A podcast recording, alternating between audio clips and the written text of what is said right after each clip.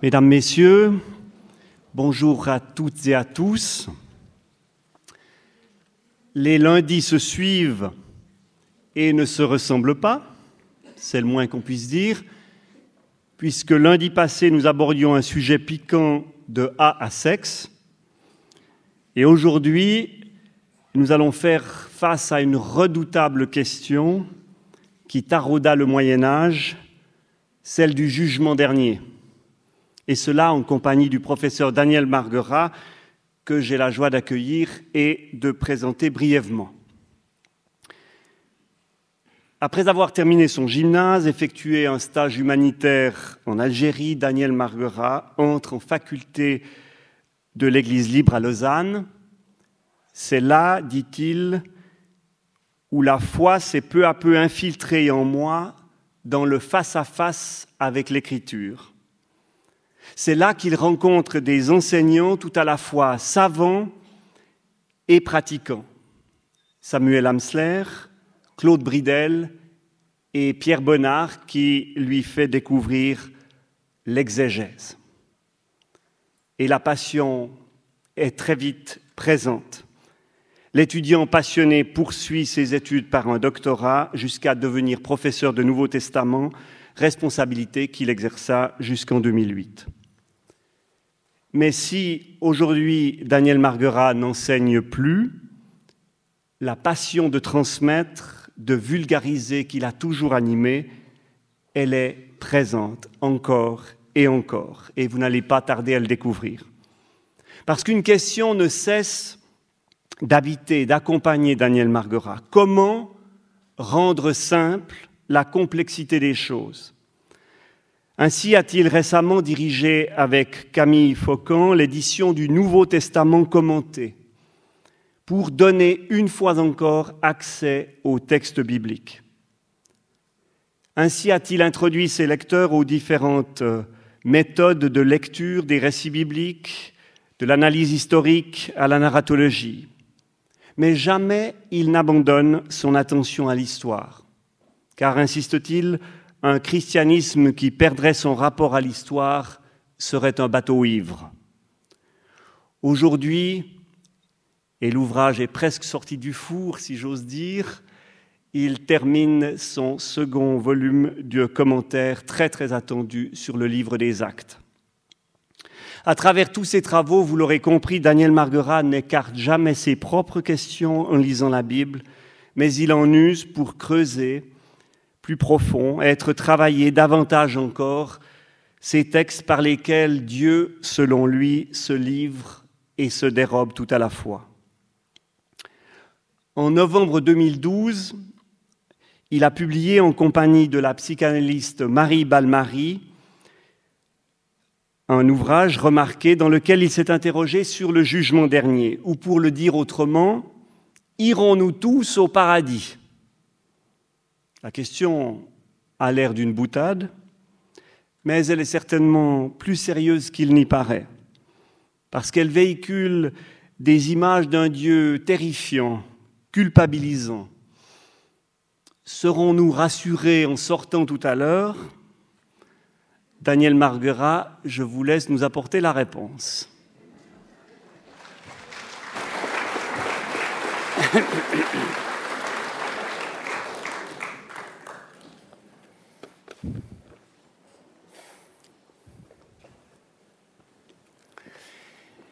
Mesdames et messieurs, chers amis, si un publicitaire avait à se prononcer sur le discours des églises, il dirait immédiatement retirer cet article. Le jugement dernier n'est pas vendable. C'est même dans la vitrine du christianisme un article plutôt repoussant. Donc, si vous souhaitez avoir plus de succès, évitez d'en parler. Curieusement, c'est ce qui se passe.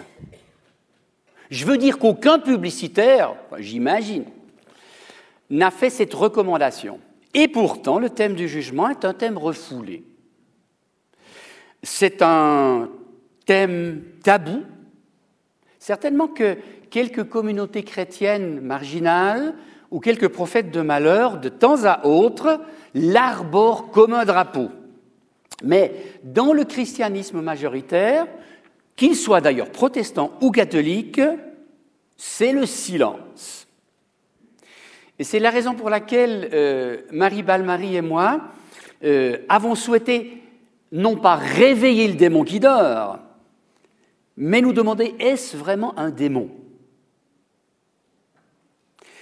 Est-ce qu'il n'est pas préjudiciable à la foi chrétienne de censurer ce thème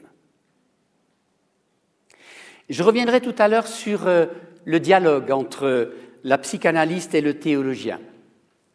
Vous signalez que ce livre trouve son point de départ à Crébérard, non loin d'ici, en 2006, euh, où j'avais fait intervenir Marie Balmarie euh, dans une session qui avait pour thème Traverser la mort, et une session qui était consacrée à la passion de Jésus.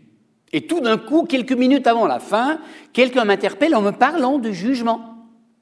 Et j'ai eu cette euh, formulation, oui, oui, moi je crois que pour mon bonheur et pour ma honte, Dieu un jour prononcera la vérité sur ma vie.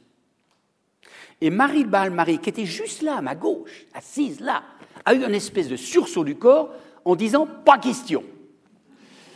J'étais quand même un petit peu surpris. Alors elle m'a dit que pour elle, l'idée d'un Dieu juge, l'idée d'un jugement dernier était tout simplement inacceptable. Et comme à cette époque-là, on m'avait proposé d'écrire un livre sur le jugement dernier, je me suis dit que ce serait une bonne chose de l'écrire à deux, et précisément d'écrire un livre en partant de cette opposition frontale entre une psychanalyste pour laquelle le Dieu juge n'est tout simplement pas sortable, pas, qu'il ne s'agit pas de l'exhiber dans la foi, et puis ma lecture de la tradition biblique qui me conduisait à d'autres conclusions. Donc, cette aventure euh, qui nous a conduit à l'écriture de ce livre, l'écriture en dialogue, d'un jugement dernier qui effectivement nous attend et nous menace du haut du portail des cathédrales, notamment les cathédrales de l'art roman. Euh, nous avons ici le portail de la cathédrale de Bourges, euh, et l'emplacement est bien choisi. Vous savez, le plus souvent, c'est précisément au portail d'entrée que figure la représentation du jugement dernier. L'emplacement est choisi, vous qui entrez, sachez ce qui vous attend. Ce qui nous attend, eh bien, eh bien, le partage entre d'un côté le cortège des élus et de l'autre côté la petite troupe des damnés. Euh, nous avons ici le retable d'Orchez du XVe siècle. Ce qui m'a toujours frappé, savez-vous, c'est que lorsque les peintres ou les statuaires ont représenté ce qu'ils imaginaient être le paradis, mais vous le voyez ici, je trouve que ces tableaux euh, de personnes en tunique blanche chantant des cantiques dégagent, en tout cas pour moi, un ennui considérable. Euh, tandis qu'au contraire, les scènes euh, infernales sont animées, dynamiques et colorées. Je pense que parfois les peintres doivent être un petit peu farceurs. On a ici le portail de la cathédrale de Bâle, avec une assez ancienne représentation du jugement, et vous voyez que le Christ juge euh, domine non pas les élus et les damnés, mais les vierges folles et les vierges sages. Cette parabole de l'Évangile selon Matthieu, au chapitre 13, euh, où les cinq vierges sages euh, qui ont suffisamment, emporté suffisamment d'huile se voient admis dans le lieu du royaume, tandis que les cinq vierges folles ne le sont pas. Et la torture des damnés, on voit encore ici un détail du portail de la cathédrale de Bourges. Ces portails du jugement dernier avec les représentations des damnés euh, portent évidemment un message tremblé mortel. Ici, vous avez l'abbaye de Conques dans le Quercy. Et l'abbaye de Conques, XIIe siècle, ne lésine pas ne lésine pas sur l'horreur en détaillant la manière dont euh, seront punis les vices. Vous avez ici euh, le chevalier. C'est le chevalier Raymond d'Aubin. Et ce chevalier euh, maltraitait les religieux. Voyez ce qui lui arrive. Vous avez ici les amants, les amants qui sont punis dans la zone infernale. Vous avez l'avare, l'avare qui est pendu. Vous avez ici la mauvaise langue, la mauvaise langue qu'un bourreau arrache.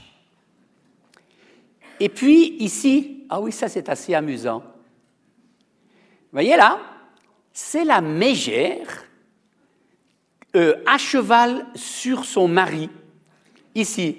Et on dirait presque qu'elle porte le rouleau à pattes. Et voilà ce, ce, qui était jugé comme une inversion infernale des rôles dans le couple. Et puis vous avez ici les braconniers, les braconniers qui périssent de la manière dont ils ont rôti euh, les bêtes qu'ils prenaient.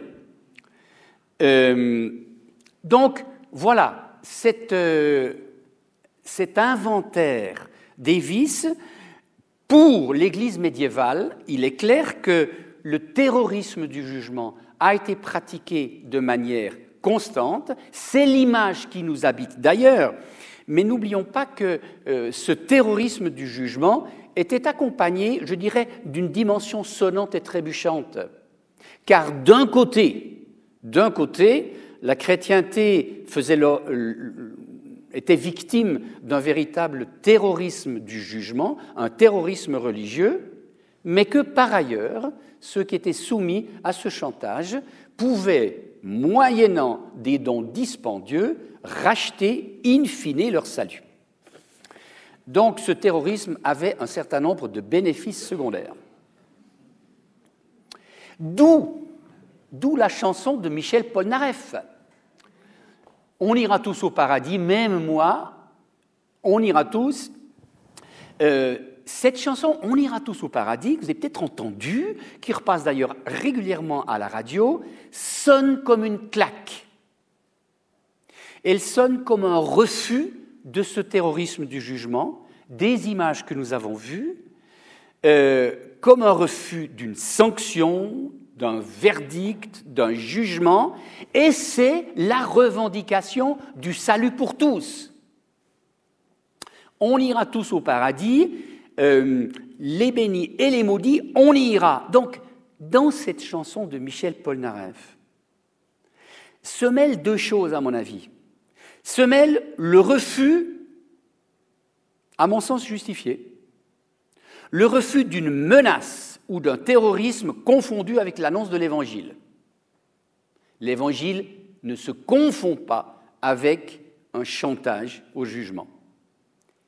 Mais se mêle à cela, à mon sens, la banalisation de la question du salut. Le on ira tous au paradis dit-il in fine tout ce qui est à dire sur l'après-mort. Donc, le thème du jugement. Le thème du jugement est un thème refoulé. C'est un thème refoulé aujourd'hui pour plusieurs raisons. D'abord, le refus des angoisses médiévales, et il est de fait que si j'avais poursuivi euh, l'énumération de ces tableaux de vices, que je ne vous ai exhibés que pour le portail de, de l'abbaye de Conques, on aurait vu que ces angoisses médiévales, en réalité, parlait beaucoup plus des grandes peurs du Moyen Âge que de ce qui est donné à lire dans les Écritures. Un refus du terrorisme de la conversion.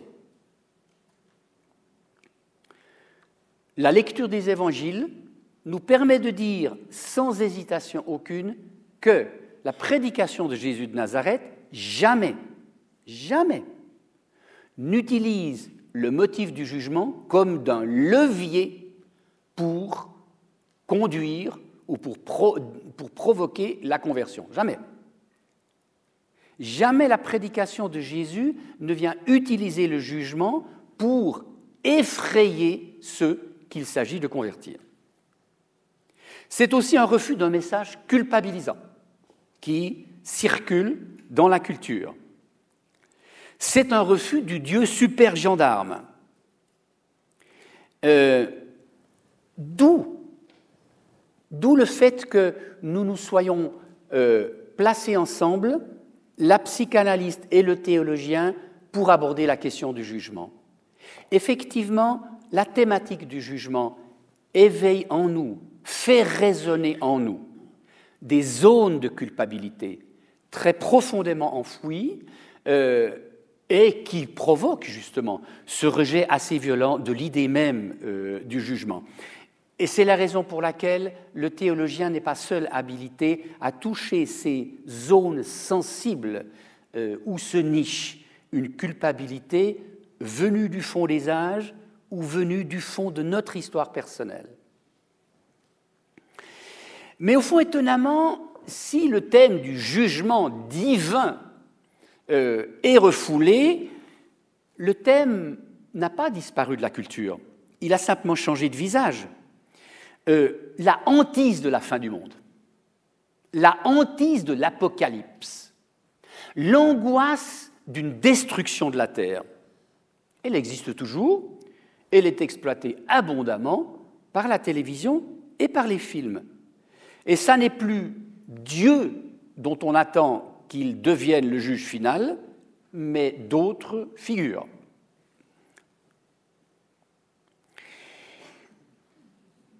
On attend d'autres justiciers. Et ça, c'est étonnant. Au fond, certains soirs à la télévision, certains soirs à la télévision, vous pouvez passer d'une chaîne à l'autre, vous allez trouver un type de série à peu près semblable, à quelques variantes près, ce sont les séries policières. Hmm. Je pense qu'il y a parmi vous un certain nombre de personnes amateurs des séries policières. Je le sais aussi de certaines. Pourquoi le succès des séries policières? On peut penser que c'est une mode lancée par euh, les, les émissions et les télévisions américaines. C'est certainement une mode, mais une mode ne réussit jamais sans qu'elle réponde à un besoin. Et mon impression est que si les séries policières se sont à tel point multipliées euh, sur la majorité des chaînes de télévision, c'est que nous avons besoin de réentendre régulièrement que le méchant est identifié, quelles que soient les manœuvres retorses qui sont les siennes, le méchant est identifié et il est puni. Nous avons besoin de réentendre ce message que, in fine, le criminel est à découvert et arrêté. Et si nous en avons besoin, c'est que justement, cela fait fond sur une angoisse sécularisée de fin du monde ou, ou de triomphe du mal. Quelle est la conséquence? Quelle est la conséquence de cet effacement de la thématique du jugement dans ce que j'ai appelé la chrétienté majoritaire La conséquence, à mon avis, c'est un Dieu sucré. Un Dieu tout amour, un Dieu toute tendresse. Mais j'ai rien contre le Dieu amour et le Dieu tendresse. Mais le Dieu qui n'est que tout amour et toute tendresse est un Dieu impuissant devant les malheurs du monde ou alors indifférent devant les malheurs du monde, ce qui est encore pire. J'ai écrit dans ce livre euh, que le Dieu dont on a occulté la dimension du jugement est, est comme un gros matou qui ronronne sur le radiateur, assistant, indifférent au spectacle du monde et à la dramatique de la souffrance du monde. Là-dessus, j'ai reçu un certain nombre de lettres courroucées en me disant que je tenais des propos blasphémateurs en disant que Dieu était un gros matou. Alors, c'est une métaphore, c'est une métaphore. Je veux dire par là qu'effectivement, tenter, si j'ose dire, de vouloir exonérer Dieu du jugement c'est le rendre indifférent ou impuissant. Et donc d'en faire un Dieu sucré. Or, s'il est une vérité permanente dans la tradition biblique, mais vraiment permanente, de la Genèse à l'Apocalypse, s'il est une vérité permanente, c'est que Dieu a deux dimensions, que sa parole a deux faces, que son agir a deux registres, l'amour et la vérité. Le Dieu d'amour, c'est le Dieu donateur de l'alliance. C'est le Dieu qui adopte un peuple. Et pas le plus puissant et pas le plus grand, non, un peuple un peu fragile et misérable. Dieu qui fait alliance avec ce peuple. Et Dieu qui, dans sa miséricorde, est fidèle à ce peuple alors qu'il ne l'est pas toujours. Dieu qui accorde le pardon à ce peuple, c'est la face de l'amour. Mais en même temps, en même temps, ce Dieu est le Dieu de la loi. C'est le Dieu qui trace un chemin. C'est le Dieu dit que la liberté se pervertit lorsque elle file sur les marches, euh, les marches de ce chemin. C'est le Dieu qui se fâche au travers des propos des prophètes. C'est ce Dieu qui appelle son peuple à revenir à lui parce qu'il est en train de se perdre. Tout l'Ancien Testament et tout le Nouveau Testament sont habités par cette image qui n'est pas double, mais cette image unique du Dieu qui est amour et vérité. Et de tout le Nouveau Testament, oui, parce qu'on pourrait dire le Dieu juge, le Dieu des prophètes, c'est le Dieu de la colère, c'est le Dieu de l'Ancien Testament, nous en avons été délivrés par le Dieu du Nouveau Testament, mais pas du tout, pas du tout les 27 livres du Nouveau Testament, d'une manière ou d'une autre, parlent, évoquent le Dieu juge.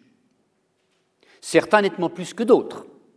L'évangile de Matthieu, euh, l'Apocalypse, sont peut-être parmi ces 27 livres ceux qui ont le plus fortement développé, le plus fortement thématisé le Dieu juge.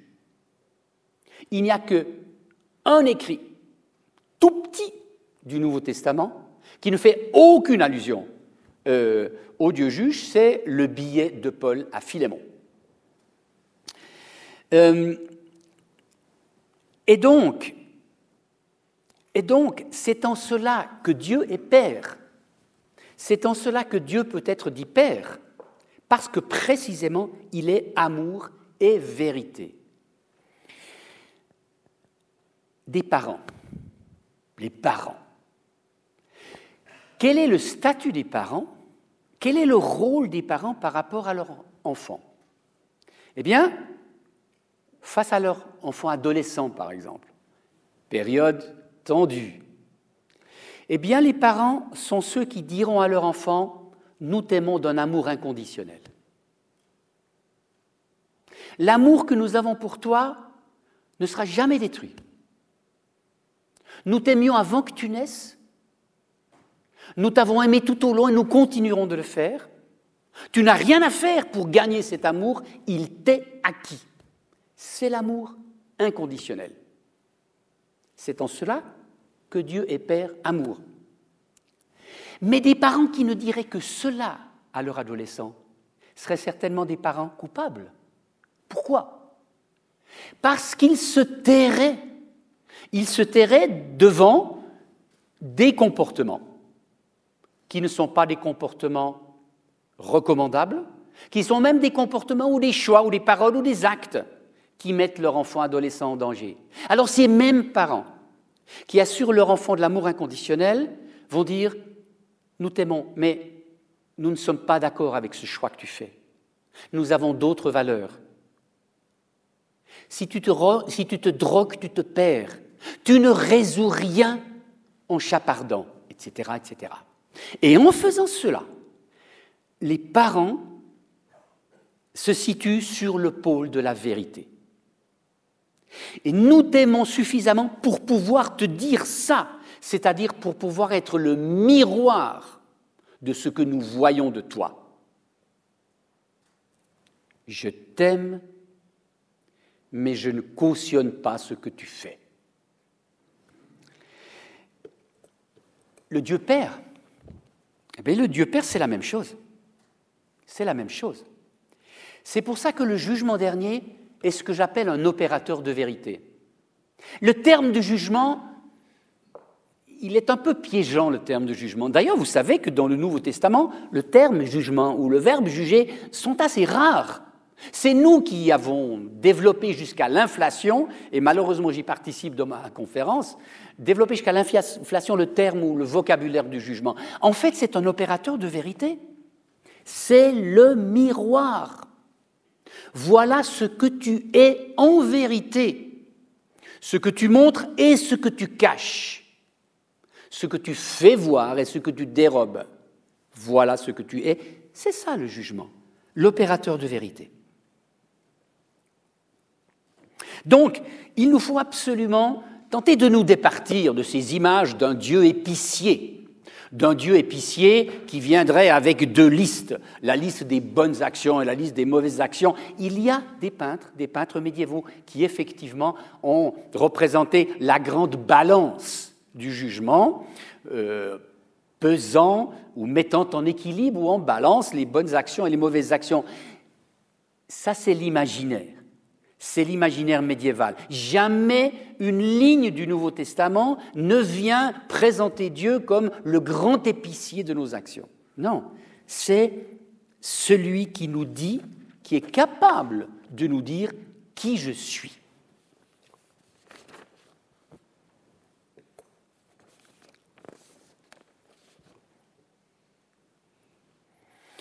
Shmuel Trigano, un érudit juif français, a dit ceci, oublier le jugement dernier, c'est abandonner le monde aux méchants.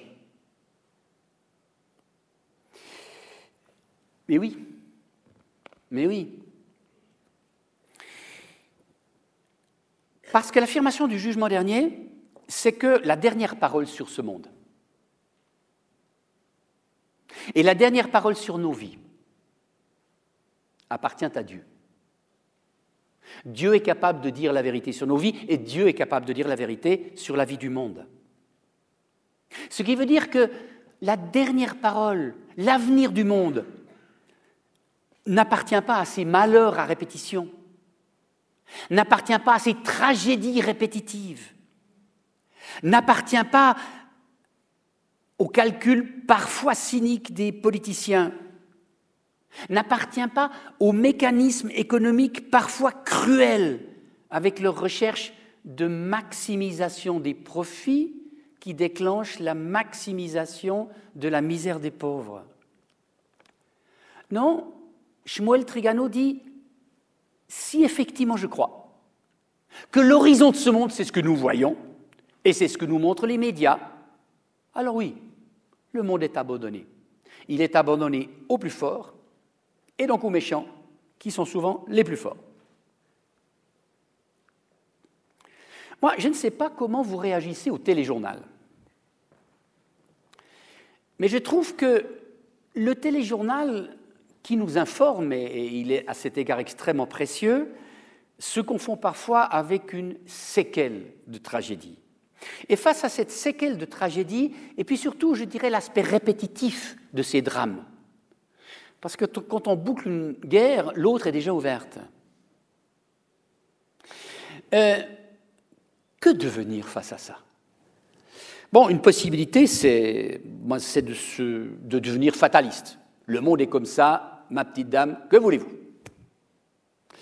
Ou bien de se durcir, de se durcir pour devenir un peu imperméable à la souffrance d'autrui. Ou bien d'attendre patiemment le prochain spot publicitaire. Mais si nous sommes sensibles et si nous voulons garder une sensibilité, il est de fait que nous avons besoin d'une espérance, d'une force, d'une conviction qui nous construise, de quelque chose qui nous permette de résister à ces bourrasques que représente le déferlement des tragédies humaines. Et donc, penser que Dieu délivre cette ultime parole sur le monde veut dire que Dieu est conçu dans l'idée du jugement comme un dernier rempart, comme un dernier rempart contre la prétention humaine à la toute-puissance. Euh, lors de la, au premier siècle chrétien, et c'était encore l'espérance de Jésus, le jugement dernier, la venue de Dieu, l'arrêt de l'histoire, était attendu pour très vite, pour bientôt, pour l'apôtre Paul d'ailleurs. L'apôtre Paul, au début de son activité missionnaire, pensait que le Christ reviendrait, mettre un terme à l'histoire et instaurer le royaume avant, avant même sa mort. C'était la conviction de Jésus et de la première génération chrétienne. Depuis, le christianisme s'est installé dans l'attente. Et donc, pour certains chrétiens, pour certains chrétiens, le jugement se place au terme du calendrier. Un jour, le calendrier va s'arrêter et le jugement aura lieu. Et c'est une manière de croire et de penser. Mais on peut aussi, et c'est par exemple l'évangile de Jean qui nous oriente de ce côté-là, on peut aussi penser que l'horizon du jugement, il n'est pas au bout de la ligne, au bout de l'horizon, mais qu'il est plutôt à penser verticalement. Vous voyez qu'au fond, l'horizon du jugement, c'est ce qui surplombe notre vie. Pas nécessairement ce qui est au bout du calendrier dans l'horizontalité, mais ce qui se situe et surplombe et domine la perspective de notre vie. Et c'est dans ce sens-là, d'ailleurs, aussi que l'évangéliste Jean l'a compris. Euh, pour, l'évangéliste Jean, par les actes que je pose, par les paroles que je déploie, eh bien, je suis en train de construire mon sort au jugement. Et l'évangéliste Jean dira, celui qui fait confiance en la parole du révélateur, le jugement est passé, il est derrière lui. Vous voyez? Donc, comme quelque chose qui, qui, surplombe sa vie euh, et comme, au fond, une, sentence, un verdict, une parole de vérité que je suis en train de construire par mes actes. Et euh, euh, Maurice Zindel, Maurice Zindel, qui est ce théologien, théologien suisse, qui a longtemps d'ailleurs exercé son ministère dans le bas de la ville, à Ouchy, Maurice Zindel avait cette très très belle expression. Il disait au fond, ce que nous avons à faire, c'est éterniser la vie. Intéressant ça. Et par là même, vous voyez, il disait, c'est pas seulement attendre post-mortem une éternité qui viendra. Pour certains le pensent et c'est bien. Et puis lui disait, je pense un peu les choses différemment, il s'agit au fond de donner du poids à notre vie, éterniser la vie.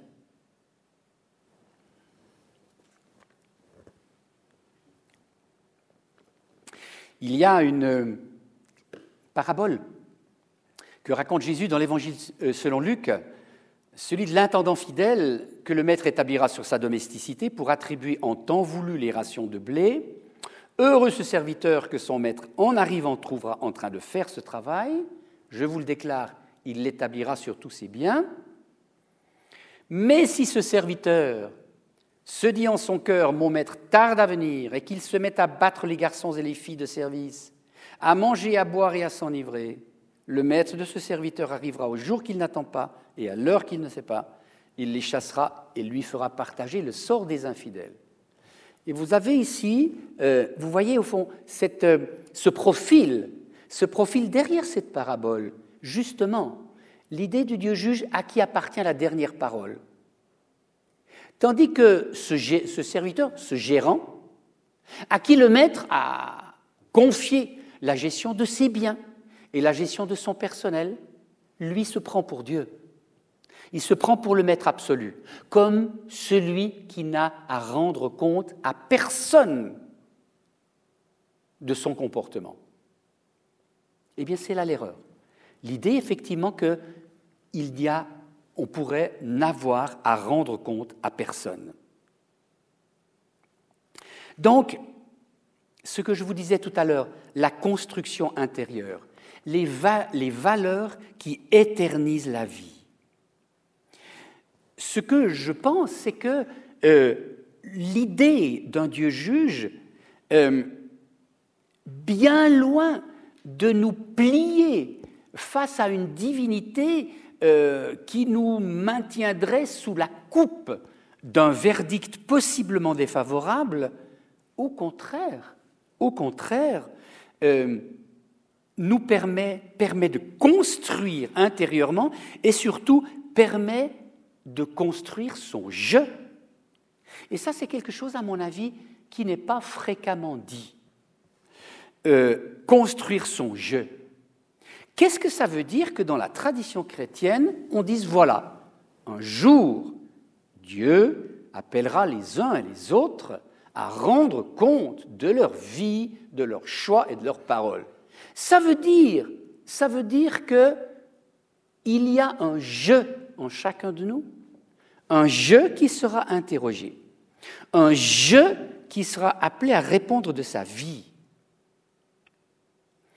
Et du coup, c'est dire que dans cette tradition chrétienne du jugement, Dieu n'est pas considéré, ou plus exactement, l'homme, l'humain.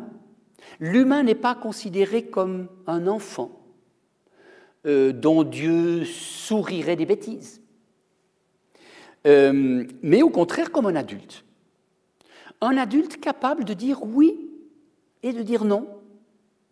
De dire, au-delà de toutes les circonstances qui ont façonné ma vie de telle ou telle façon, au-delà de tous les choix dont j'ai l'impression que je ne les ai pas faits et qu'ils se sont imposés à moi, au-delà de mon capital génétique, au-delà de ce que mon histoire a dicté en moi, eh bien, au travers de tout ça, au-delà de tout ça, il y a un je. Un individu qui peut dire oui, mais oui, je réponds de ma vie, je réponds de mes actes. Cette vie est mienne, elle m'appartient, et j'en réponds. Donc vous voyez que l'idée du jugement n'est pas cette représentation qui viserait à annihiler toute individualité, au contraire. C'est à partir du moment où on est considéré comme capable de répondre que, du coup, peut se construire un jeu. Il y a une parabole d'ailleurs qui dit très bien cela, c'est la parabole des talents. La parabole des talents dans l'évangile selon Matthieu. Alors c'est un homme qui part en voyage, qui appelle ses serviteurs et qui leur confie ses biens, à l'un cinq talents, à un autre deux talents, à un autre un seul, à chacun selon ses capacités. Il n'y a pas de, il n'y a ni égalitarisme ni mépris euh, des personnes, à chacun selon ses capacités, et ce propriétaire s'en va. Entre parenthèses, un talent, c'était la plus forte unité monétaire romaine au 1er siècle. 13 kilos d'argent pur ça ne se met pas dans une poche. C'est donc la plus forte. Aujourd'hui, on raconterait cela en parlant assurément de dizaines de millions. Bon, le voilà le talent. C'est vraiment une très très forte unité monétaire, ce qui veut dire que le maître de la parabole est un homme d'abord fortuné, et puis euh, qui a une belle image, une belle image des serviteurs à qui il peut confier sa fortune. Alors, qu'est-ce qui se passe? Vous connaissez peut-être l'histoire, celui qui a reçu cinq talents dit, ben voilà, moi j'en ai gagné cinq autres, et celui qui a reçu deux talents, il dit, moi j'en ai gagné deux autres. Et du coup, et du coup, euh, la réponse, c'est la joie de ce propriétaire qui dit, viens te réjouir avec ton maître. Ceux qui euh, voudront lire ce livre de Marie Balmarie et moi seront sensibles à la très belle, la très belle lecture que euh, Marie Balmarie fait de cette réjouissance avec le Maître. Et puis alors les choses se gâtent en finale, elles se gâtent. Avec le troisième maître, je savais que tu es un homme dur. Tu moissonnes et tu n'as pas semé, tu ramasses et tu n'as pas répandu. En gros, tu es la caricature du patron capitaliste. Hmm? Par peur, je suis allé cacher ton talent dans la terre, le voici, tu as ton bien. Intéressant, hein? Euh, Les autres disaient, voilà, tu me l'as confié cinq, il y en a cinq autres. Ou tu l'as confié deux, il y en a deux autres. Et celui-ci dit, je suis allé cacher ton talent, le voici, tu as ton bien. J'ai travaillé un petit peu le Talmud, qui est la somme de l'érudition juive ancienne, et j'ai découvert que les rabbis qui pensaient à toute chose avaient réglementé la, la, situation dans laquelle quelqu'un confie son bien à un autre. Qui détient la responsabilité d'un bien prêté? Qui? Si par exemple on vous confie un bijou et que ce bijou est volé dans votre maison, qui est responsable? Alors les rabbis disaient, si tu enterres ce bien,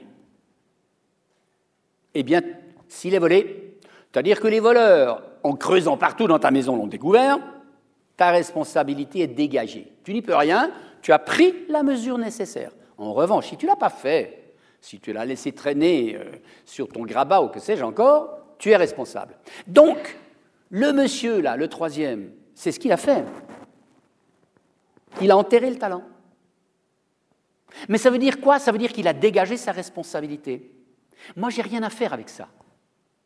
Là où les deux premiers, euh, là où les deux premiers ont accepté cette responsabilité, sont devenus des jeux, lui a refusé cette responsabilité, mais s'est dégagé juridiquement en enterrant le talent. Alors ce qui se passe évidemment, voilà, ça c'était la peur.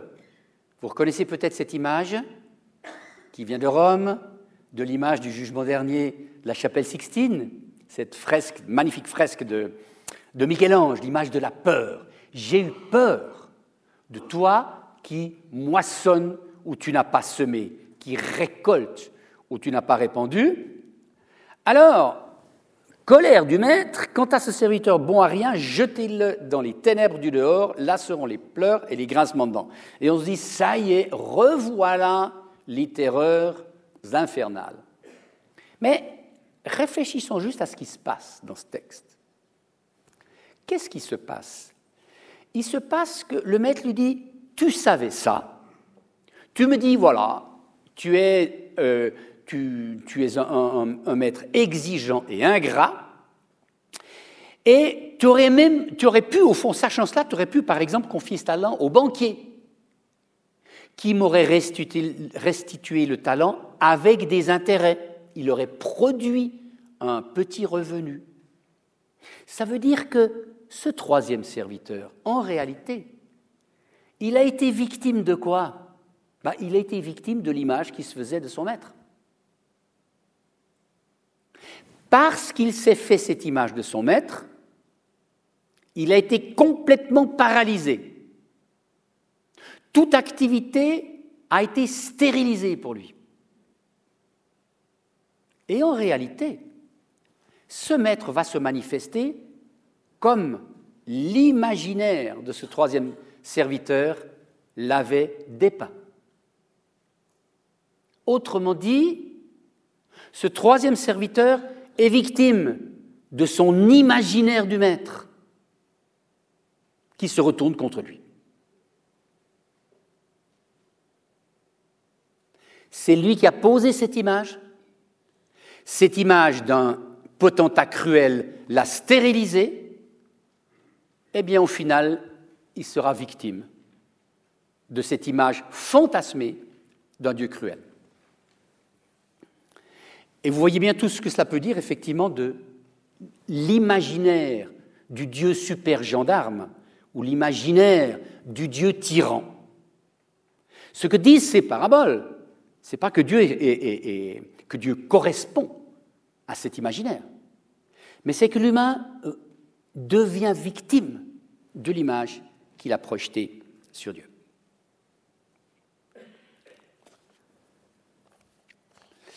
Une autre, je vais passer plus rapidement maintenant parce que le temps passe, euh, euh, une autre parabole que vous reconnaissez peut-être toujours raconté par l'évangéliste Matthieu, qui décidément a beaucoup pensé la thématique du jugement, euh, c'est l'histoire qu'on appelle du serviteur impitoyable. C'est ce, serviteur qui doit, oulala, il doit 10 000 talents à son maître. 10 000 talents, ça c'est des milliards, milliards. une, dette impossible à rembourser. Et le maître le, fait venir et, le serviteur se jette à ses genoux, vous le voyez sur la gauche de l'image, il se jette à ses genoux en disant Maître, épargne-moi, je te rembourserai tout jusqu'au dernier centime. Un langage complètement fantasmatique parce qu'il est incapable de rembourser des, milliards. Mais le, roi fait don, fait don de cette, de cette dette. Et le serviteur s'en va, et ça c'est la partie droite de l'image, il rencontre un de ses compagnons de service qui ne doit que quelques pièces, 600 000 fois moins, 600 000 fois moins. Et le compagnon de service lui dit, euh, Aie pitié de moi, je te rembourserai, mais le serviteur, lui, refuse d'entrer en matière et envoie son compagnon de service en prison jusqu'à ce qu'il ait remboursé. Le serviteur est dénoncé par des spectateurs indignés de ce manque de réciprocité et renvoie du coup le serviteur auprès du roi qui, lui, va se mettre en colère et se fâcher. Donc ici, effectivement, on a encore l'image euh, d'une opération de vérité, d'une opération de vérité qui se fait un miroir de l'infinie ingratitude de l'homme face à l'infinie gratitude du roi. Voilà les 10 000 talents.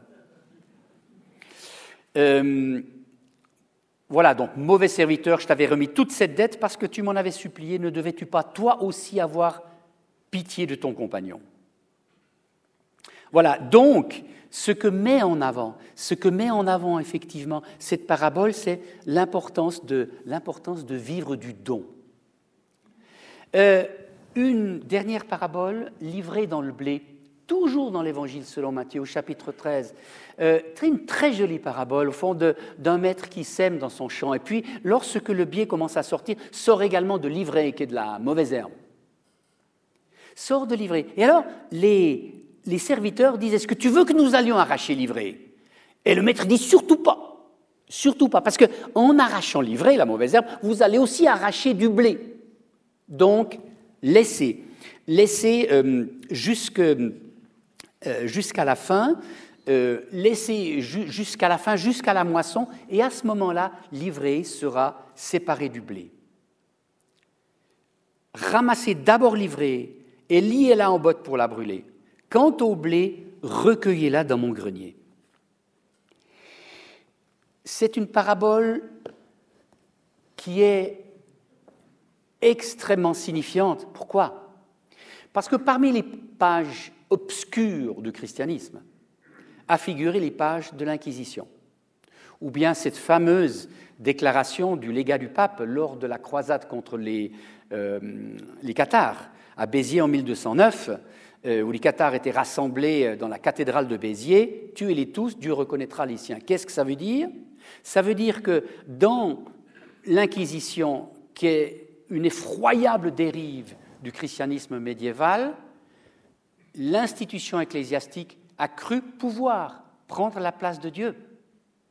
Et qu'à la différence, ou plutôt à l'inverse de cette parabole de livrer dans le blé, l'institution ecclésiastique a cru pouvoir arracher l'ivraie avant la moisson.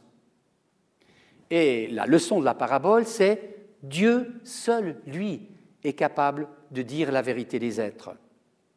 C'est la raison pour laquelle on lit dans le Sermon sur la montagne le ne vous posez pas en juge afin de n'être pas jugé.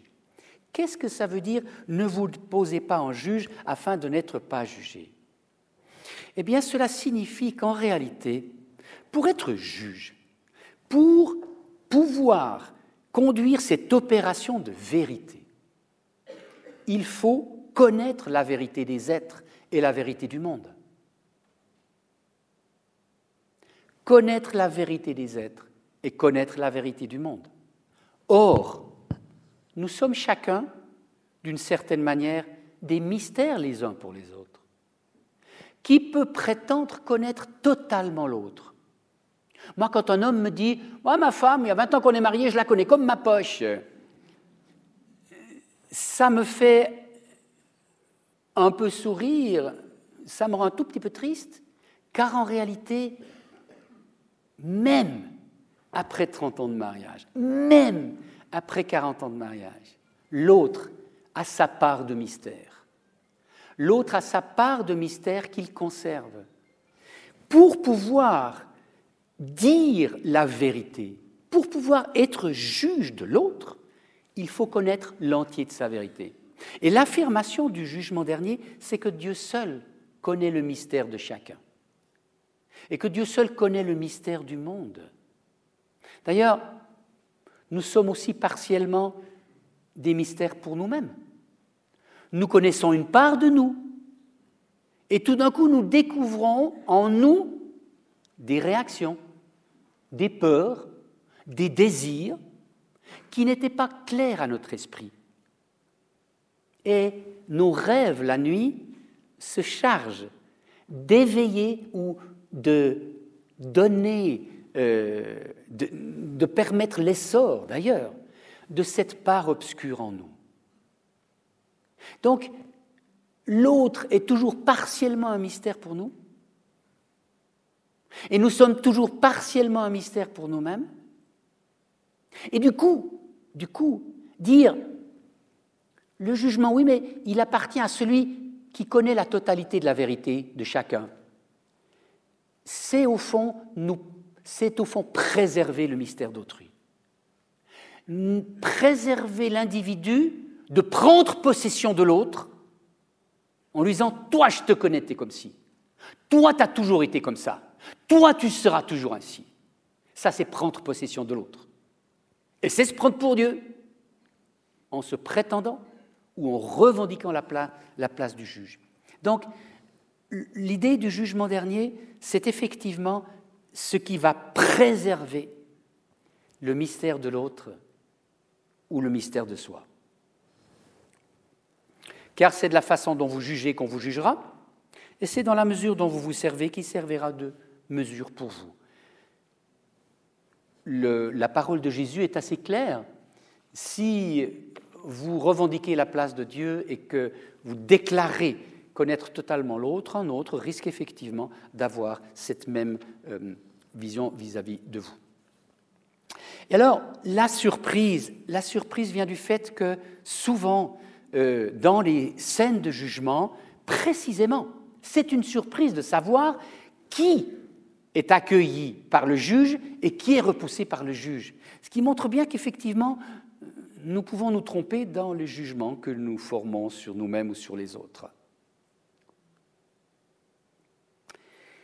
Protéger le mystère d'autrui. C'est en ceci que, dès le moment où une Église prétend, elle, savoir d'avance et savoir aujourd'hui qui sont les élus et qui sont les sauvés, cette Église devient une secte et prend la place de Dieu. un sage chassidique, Zoussia, du XVIIIe siècle, a dit ceci Dans le monde qui vient, la question qu'on va me poser n'est pas pourquoi n'as-tu pas été Moïse, mais pourquoi n'as-tu pas été Zoussia euh, ce, qui, ce, qui, montre bien à quel point euh, l'idée du jugement dernier euh, ne pose pas un fardeau de prescriptions insupportables, mais c'est un appel à devenir je, un appel à être je, l'appel à être Zoussia. Et là aussi, euh, j'ai été fortement aidé par euh, euh, Marie Balmary, chez qui résonnait très fortement cet appel, au fond, cet appel à, devenir je.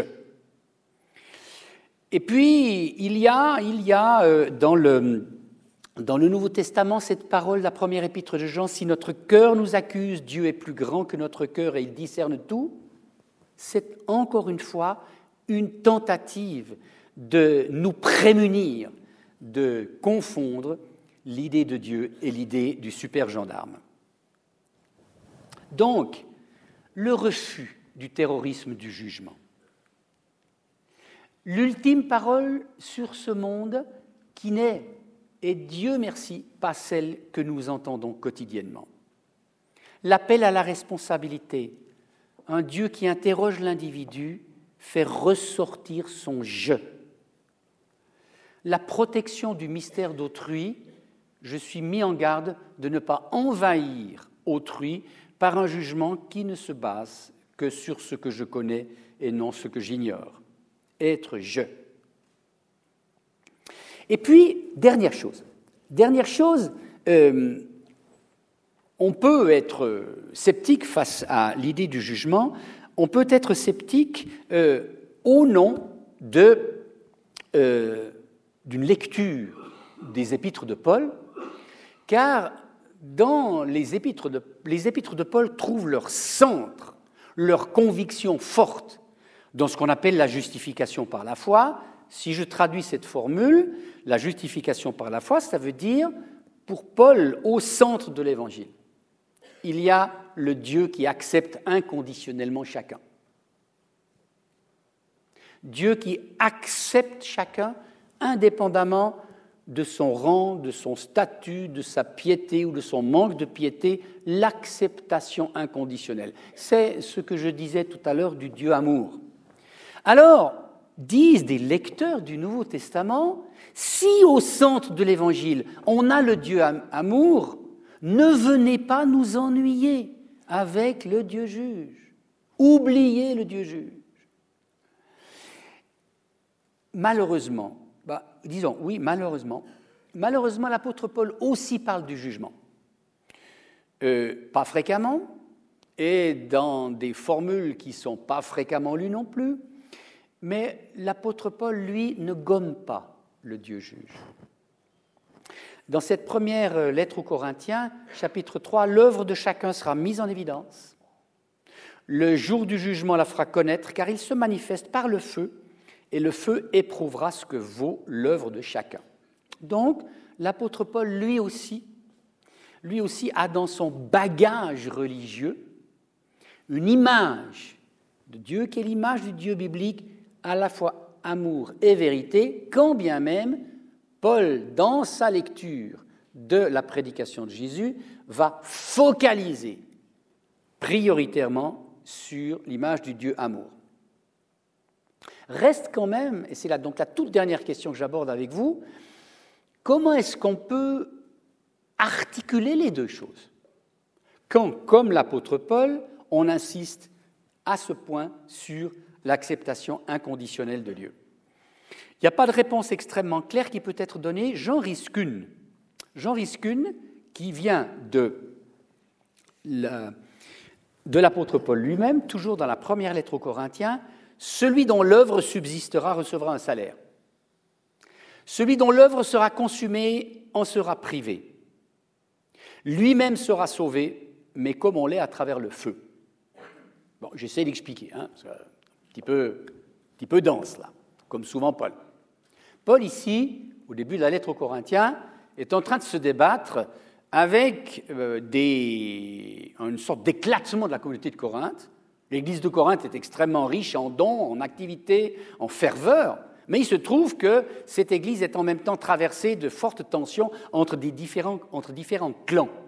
Et dans ces différents clans, qui sont chaque fois menés par, un leader religieux, euh, c'est la surenchère c'est la surenchère. Alors chacun, chacun de ces leaders affirme que la véritable chrétienté, la véritable foi en Dieu doit être ceci plutôt que cela. Et alors Paul, le fondateur de la communauté, est pris à partie en disant Qu'est-ce que tu dis de ça? Comment est-ce que tu réagis à cette espèce de rivalité entre leadership religieux qui fait éclater la communauté? Alors Paul dit ben, Écoutez, voilà, moi j'ai posé le fondement. Le fondement, c'est le Christ.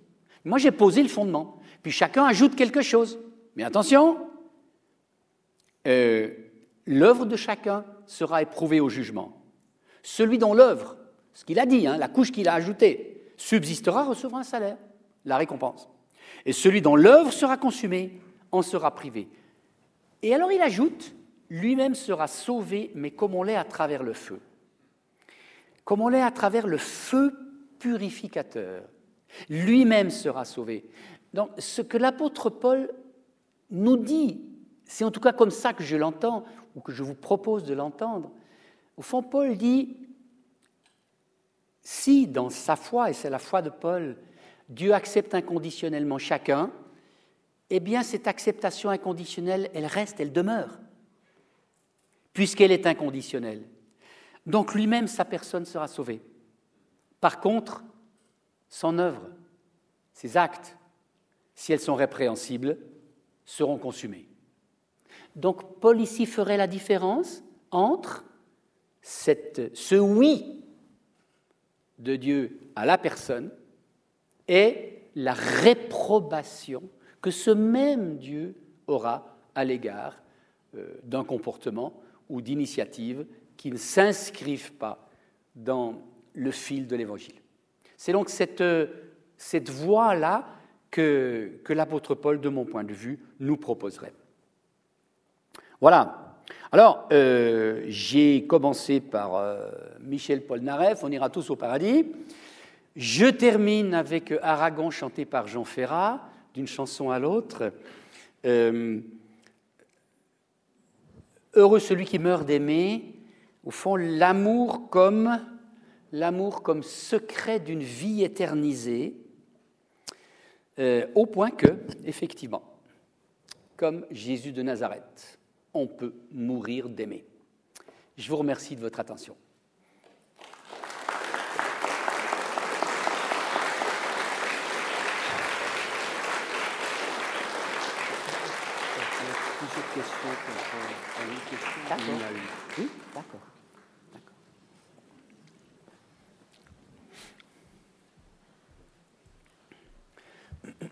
Merci à Daniel Marguerat et nul doute que tout son apport à à générer quelques réactions pour pas dire quelques questions. Donc je vais pouvoir faire circuler un micro. On va peut-être rassembler d'abord quelques questions et puis ensuite Daniel Marguerat y, répondra à quelques-unes plutôt que d'en prendre une qui tout à coup prendrait un, long développement. Je vous invite à, à faire un petit signe de la main si vous voulez qu'on vous passe le micro. Voilà, madame peu près dixième rang, à peu près, là.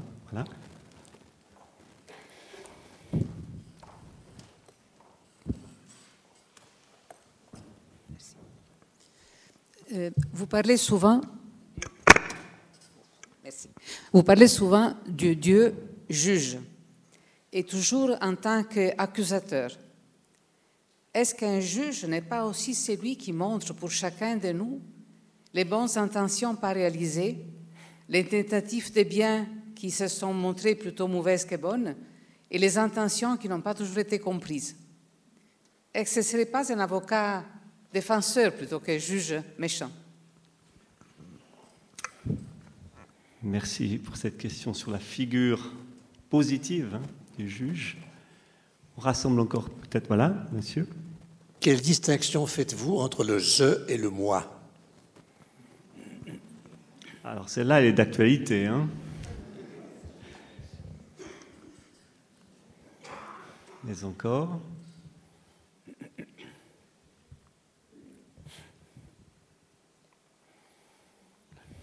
Madame là-bas, non? Oui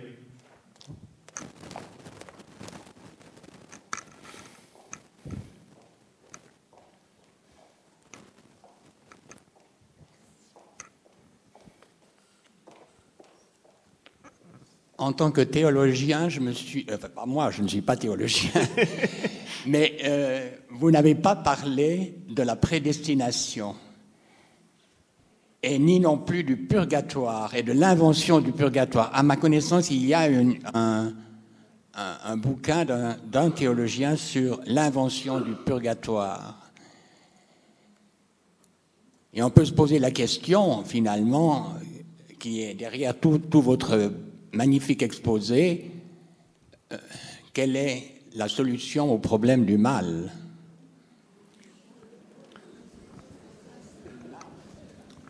Heureusement qu'il nous reste au moins 20 minutes. Hein. vaste question. Mhm. Peut-être madame encore Là? Vous relevez la main, s'il vous plaît, madame. Merci.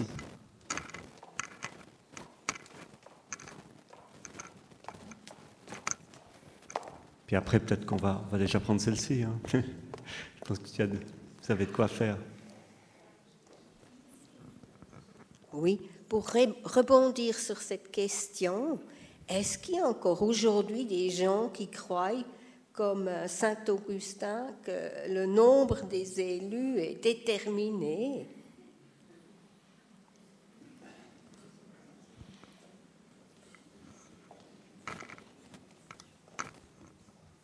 Voilà, je crois que Daniel Marguerat a déjà du grain à moudre. Peut-être encore une. Voilà. On passe encore juste la parole à madame et puis je te laisse répondre.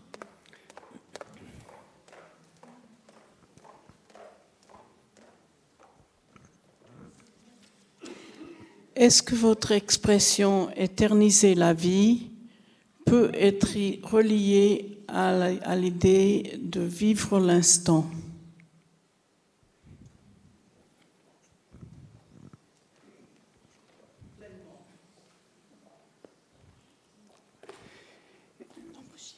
Après ça, on dit merci. Euh, on dit merci pour ces questions qui sont des questions graves et importantes. Euh, bien entendu, ça réclamerait euh, plusieurs pour mes autres conférences, notamment la question, mais si, importante, du problème du mal. Alors, je vais essayer de, me situer par rapport à, vos, interrogations qui me permettent soit de développer un élément, soit de revenir sur une affirmation qui aurait passé un petit peu rapidement. Je commence par la dernière question. Il faut commencer par euh, du plus léger. Éterniser la vie, est-ce que ça veut dire vivre l'instant? Euh, Pleinement. Ouais, ouais, oui, d'accord. Euh, peut-être, peut-être si tout dépend de la définition qu'on va donner à, pleinement. Ce que je veux dire par là, donc l'expression, elle vient de Maurice Zundel un très grand théologien, largement méconnu en Suisse d'ailleurs, à mon avis. Il est beaucoup plus connu en France et au Québec qu'en Suisse. À lire Maurice Zindel, un théologien catholique. Euh, et vraiment, cette expression, elle est tout à fait en phase avec ce que dit le quatrième évangile de la vie éternelle. Ça veut dire, au fond, la vie éternelle dans l'évangile de Jean, c'est ce, que la mort ne détruira pas, ce qui donne du poids, de la valeur, de ce qui laisse la vie. Hein euh, alors, on peut le traduire par vivre l'instant pleinement. Le problème juste, c'est que quand on dit vivre pleinement l'instant, c'est une manière de dire parfois ne vous laissez pas envahir ou contaminer par le poids du passé, ou bien, ou le regret du passé, et bien, ou, par l'angoisse de l'avenir. Euh, quand Maurice Zindel dit éterniser la vie, il dit plutôt Tentez de prioriser dans votre vie, de prioriser dans votre vie ce qui correspond à vos valeurs de fond. Et un croyant dira aux valeurs que Dieu vient déployer dans l'Évangile. Hein? Et probablement d'ailleurs, justement, probablement que la vieillesse, c'est le moment heureux où les uns et les autres, nous avons une disponibilité d'esprit suffisante. Nous regagnons une disponibilité d'esprit suffisante pour nous dire, au fond, qu'est-ce qui fait du poids? Quelles sont les valeurs qui font du poids, qui ont du poids? Et probablement aussi que, comme nous sommes les uns et les autres souvent euh, appelés à accompagner l'éducation des petits-enfants, qu'est-ce qui est à transmettre? Et qu'est-ce qui est de la bagatelle? Donc, vous voyez, c'est plutôt euh, non pas le, lien avec le passé, la, volonté de, la volonté de permettre au présent de déployer tout son potentiel, ce qui est important, mais plutôt de dire si on déploie dans le, présent son potentiel, qu'est-ce qui doit être choisi en priorité? Bon, euh, le Dieu juge, vous en parlez souvent comme d'un accusateur, me dites-vous, madame. Alors, j'ai essayé de dire, j'ai essayé de dire que ce mot jugement, bien que je l'utilise, c'est un mauvais mot. Parce que précisément, quand nous entendons juge, nous entendons parole punitive, sanction. Et même quand nous entendons sanction, il peut y avoir une sanction positive, hein, mais quand on dit sanction, on se dit oulala, qu'est-ce qui va m'arriver Donc, euh, mais bien sûr, quand je propose de remplacer le jugement par l'opération de vérité, l'opération de vérité, elle fait voir le soleil et la nuit. Donc elle fait voir les actions lumineuses qui furent, qui sont et qui seront les nôtres, les actions lumineuses et les actions qui ont une aura obscure. Hein? Il y a des paroles, il y a des paroles lumineuses, et que les autres gardent en eux.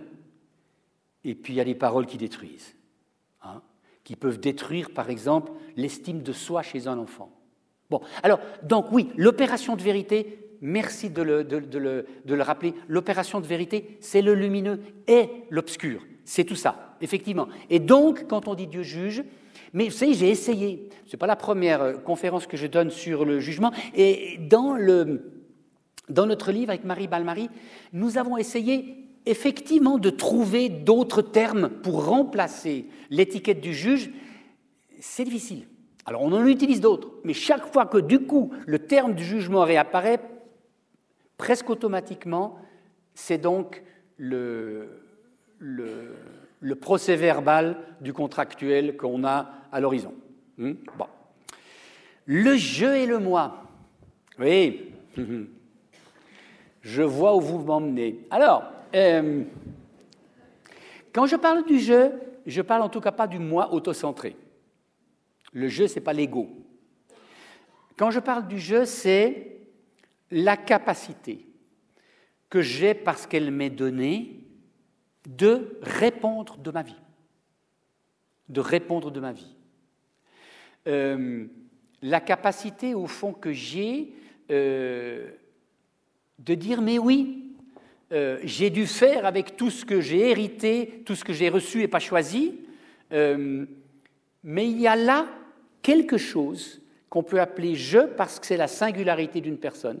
Et que dans cette singularité d'une personne, c'est exercer une liberté au travers du réseau de contraintes auquel elle est affrontée. Donc c'est ça. Euh, et donc sous réserve, sous réserve, on peut poser l'équivalence entre le je et le moi, sauf que euh, toute la dimension de l'ego, là je ne la prends pas en compte.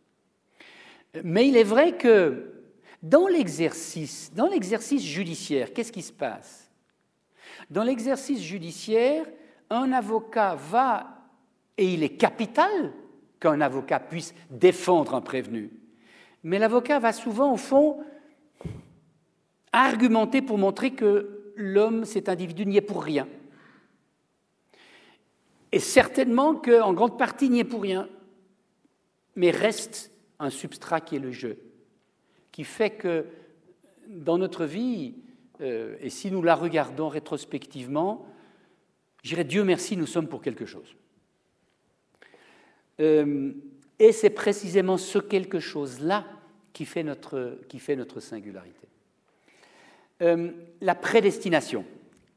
Alors là, rafale de questions. Hein. La prédestination, l'invention du purgatoire, la solution au problème du mal. Et quand je dis rafale de questions, ce n'est pas du tout ironiquement, monsieur. Euh, vous avez entièrement raison de poser ces questions-là. Alors, l'invention du purgatoire. Alors oui, euh, j'aurais pu en parler. Effectivement, la piété médiévale s'est trouvée euh, à ce point plombée, plombée par ce que j'ai appelé le terrorisme du jugement, qu'il a fallu trouver une mesure de sauvegarde. Parce que du coup, euh, si on met essentiellement en évidence euh, les, vices qui seront condamnés, c'est la miséricorde et le pardon de Dieu qui sont en cause. Et du coup, du coup, le purgatoire, qui est donc un, le purgatoire, juste entre parenthèses, c'est un concept qui n'est pas biblique, mais que les chrétiens n'ont pas inventé. Euh, ce sont dans les spéculations juives du milieu apocalyptique, donc en gros dans les deux premiers siècles de notre ère, euh, et un tout, tout, tout petit peu avant euh, la venue de l'ère chrétienne, que l'idée d'un purgatoire est apparue dans des représentations juives de l'après-mort. Euh, dans des représentations juives qui essayaient au fond de matérialiser l'image de l'après-mort. Et donc c'est l'idée que le sort n'est pas définitif et qu'il y a une possibilité de réhabilitation, que quelqu'un peut être euh, sauvé de l'enfer euh, et placé en, j'allais dire en détention provisoire, oui, c'est bien ça, en garde à vue au purgatoire et que, moyennant un certain nombre d'opérations, il peut être euh, véhiculé vers le ciel. Excusez-moi le, soupçon très très léger d'ironie.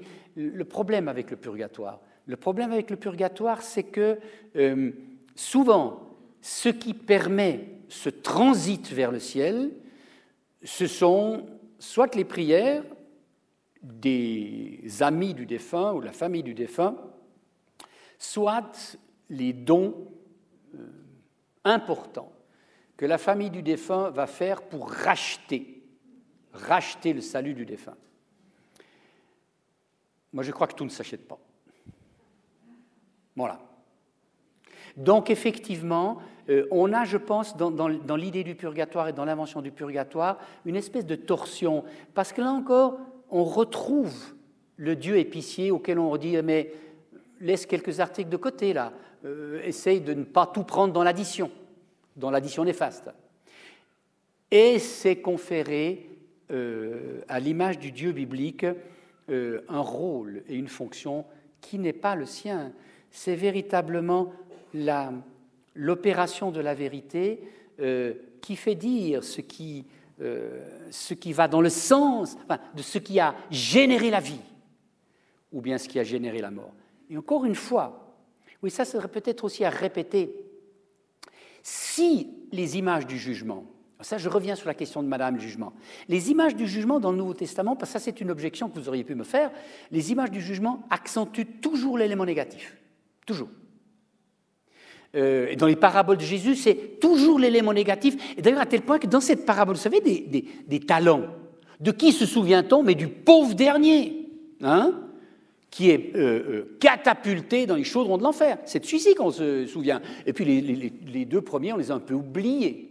On les a un peu oubliés. Alors, s'il y a toujours cette pointe, c'est pas du tout pour dire attention, voilà ce qui vous attend. Non, c'est pour, pour que nous nous prémunissions, pour nous dire attention, effectivement, un jour la vérité sera faite sur nous et sur chacun. Donc, soyez attentifs à cela pour éviter ce sort-là. Non pas pour le provoquer, non pas pour le souhaiter, non pas pour le promouvoir, mais pour l'éviter. Euh, la prédestination. Ouh là là. Alors, euh, il y a notamment chez Calvin dans l'idée de l'idée de la double prédestination, des malentendus. Dans la, l'idée de la prédestination, c'est fondamentalement que, euh, au fond, Dieu veut le bonheur et le salut de chacun. Telle manière que euh, être prédestiné au bien, il n'y a pas de prédestination au mal. Quand on travaille bien le témoignage biblique, la double prédestination, ou bien au mal, euh, elle n'est pas biblique. C'est une réflexion de théologien. Les théologiens ne racontent pas que des bêtises, mais j'entends, c'est une, systématisation d'une donnée que vous ne trouvez pas dans le témoignage biblique. Et donc c'est essentiellement, au fond, l'idée, euh, euh, comment pourrait le dire Comment pourrait le dire de chaque, chaque parent? Enfant, L'enfant, pour chaque parent, il est prédestiné au bien et au bonheur et il va réaliser ce qui est le désir profond des parents. Ou peut-être qu'il ne le, réalisera pas. Mais ce n'est pas dire que les parents l'auront prédestiné au mal. Hein. et donc c'est ça, l'idée de la prédestination, c'est vraiment la prédestination au bien. Sinon, Dieu devient un, programmateur du destin des uns et des autres, euh, et ça ne correspond pas à l'image biblique. La solution au problème du mal, oui, ça c'est vraiment la, toute grande question de fin de conférence euh, et qui est une question lourde. Euh, alors je vais essayer de dire comment je peux y répondre par le biais du jugement. Hein. Parce que vous avez une bonne intuition en posant euh, le terme mal.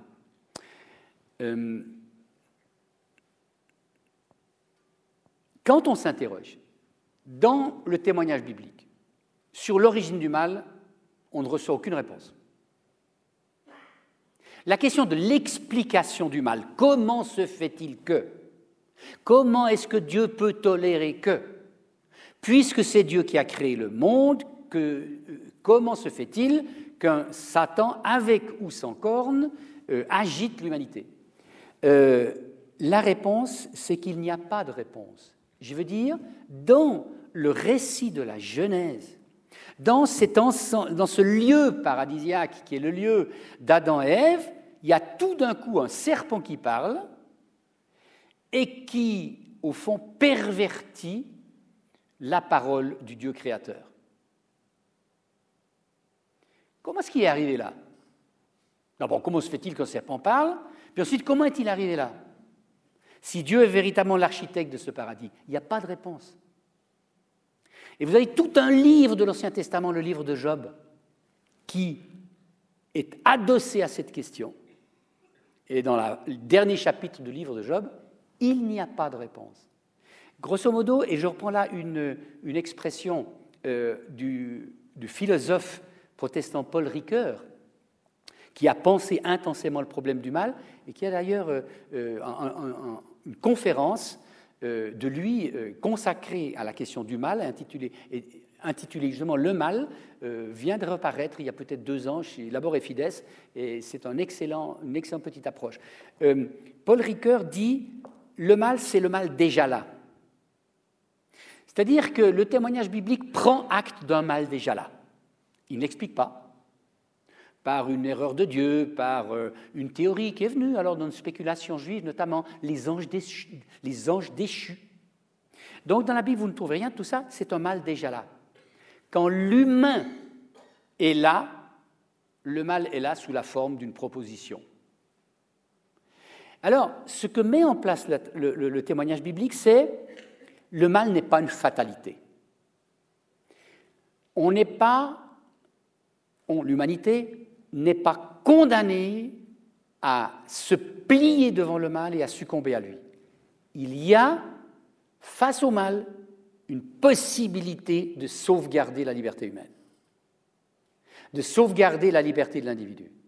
Donc le mal n'est pas une fatalité. Donc à la question ou au problème d'où vient le mal, il n'y a pas de réponse. En revanche, la question est déplacée.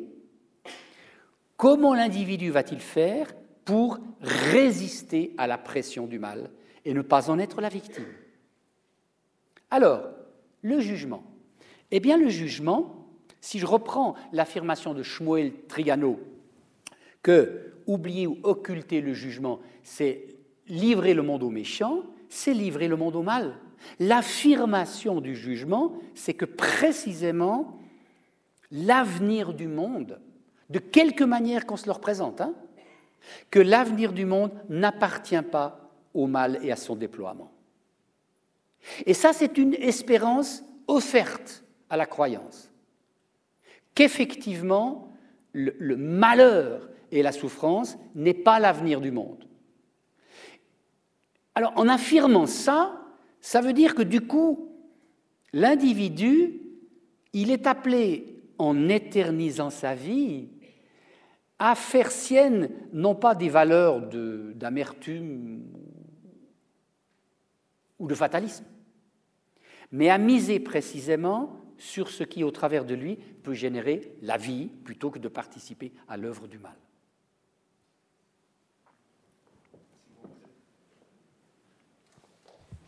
Merci beaucoup, Daniel Magura. On est parti d'un titre euh, léger lié à une chanson Irons-nous tous au paradis? Et, vous avez vu que derrière ce titre léger se cachaient de redoutables questions et que nous repartons responsables. Et j'aime bien ce mot parce qu'en anglais c'est able to respond, capable de répondre. C'est comme ça qu'on va repartir. Donc chacun repart avec une responsabilité devenir je, être de plus en plus je. Merci beaucoup, Daniel Marguerat.